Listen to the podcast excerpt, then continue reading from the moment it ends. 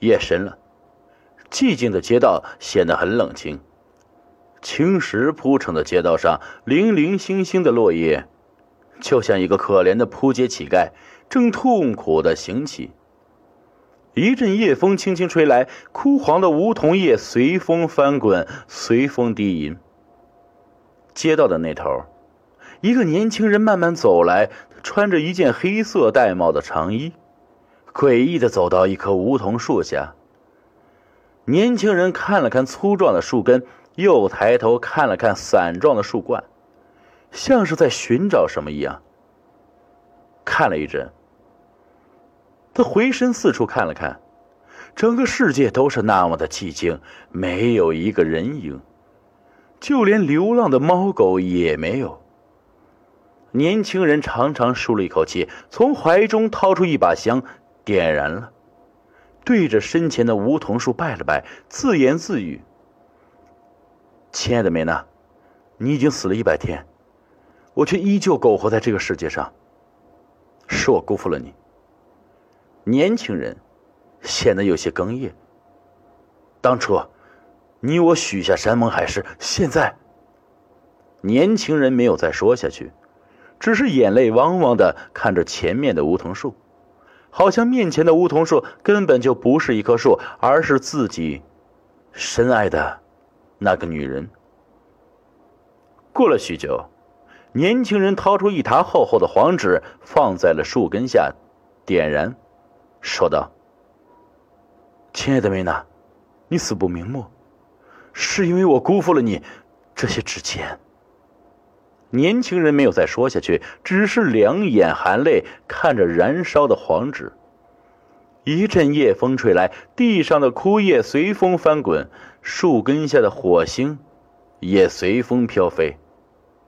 黄纸烧完了，年轻人站起身，回身四处看了看，街道依旧还像先前那样的寂静。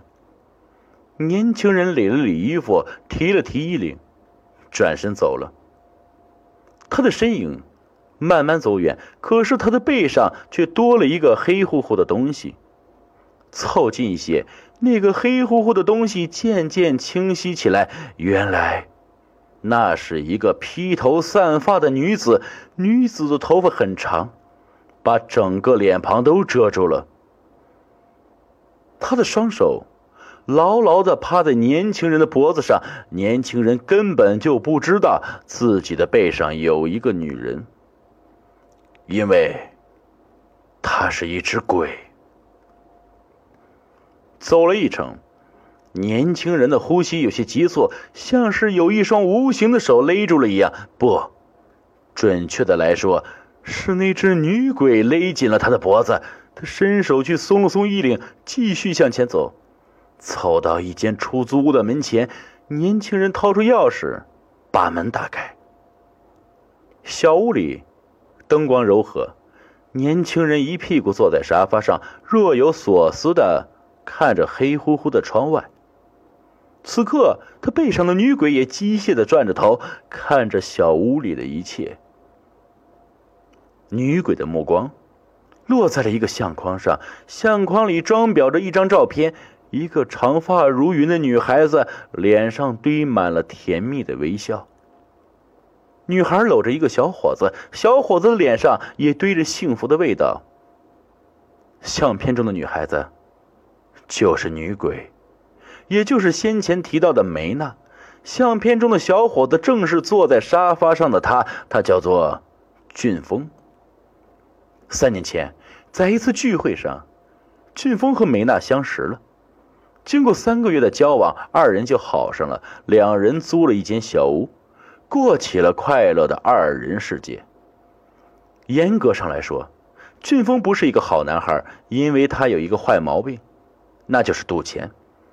赌钱并不是致命的，致命的是他逢赌必输。梅娜常常意味深长的劝俊峰，让他戒掉赌博的坏毛病。可是，在这个世界上，嗜赌成性的人，又有几个成功戒赌的呢？赌徒也有爱情，赌徒也有信誓旦旦、誓死相随的人。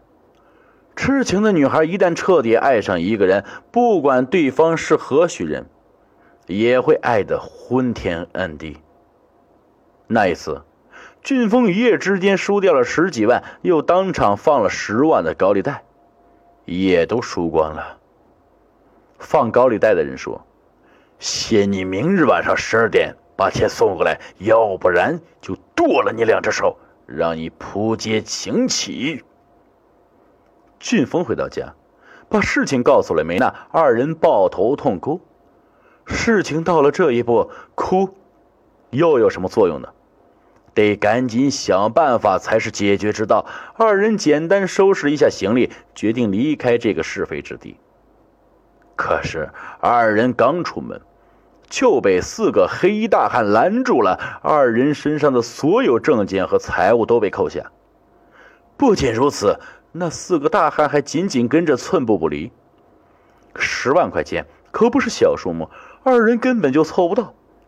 俊峰和梅娜也知道放高利贷人的手段，小则剁手，大则剁脚。二人手牵手，哭着走出门外。四个黑衣大汉拦住，问道：“你们可别想耍花招啊，要不然让你吃不了兜着走。”俊峰和梅娜说。我们只是想出去吃点东西。四个黑大汉不放心，紧紧跟随在左右。二人心想，这次必死无疑，心中一绝望，决定一起撞死。二人来到了那棵梧桐树下，两手紧紧相握，猛地冲了上去，撞在了树干上。梅娜的脑壳撞裂了，脑浆溅了一地。生死一刻间。俊峰忽然一缩身子，撞在树干上的力量减少了许多，只是昏死过去了。四个黑衣大汉见状，心想二人必死，就仓皇逃走了。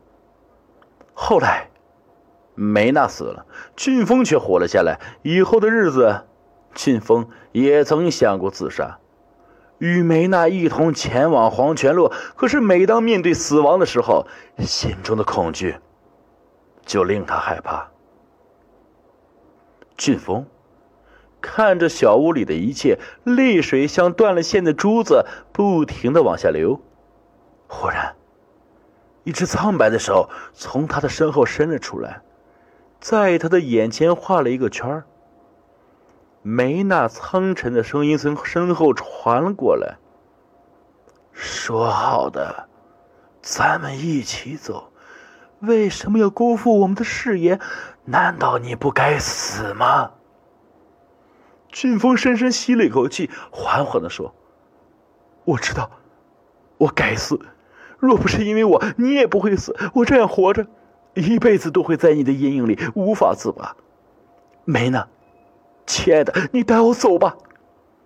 梅娜苍沉的声音又响起来：“我在那边好孤独啊，过不了奈何桥，喝不了孟婆汤，到不了阎王殿，只能整日游荡在黄泉路上，做孤魂野鬼。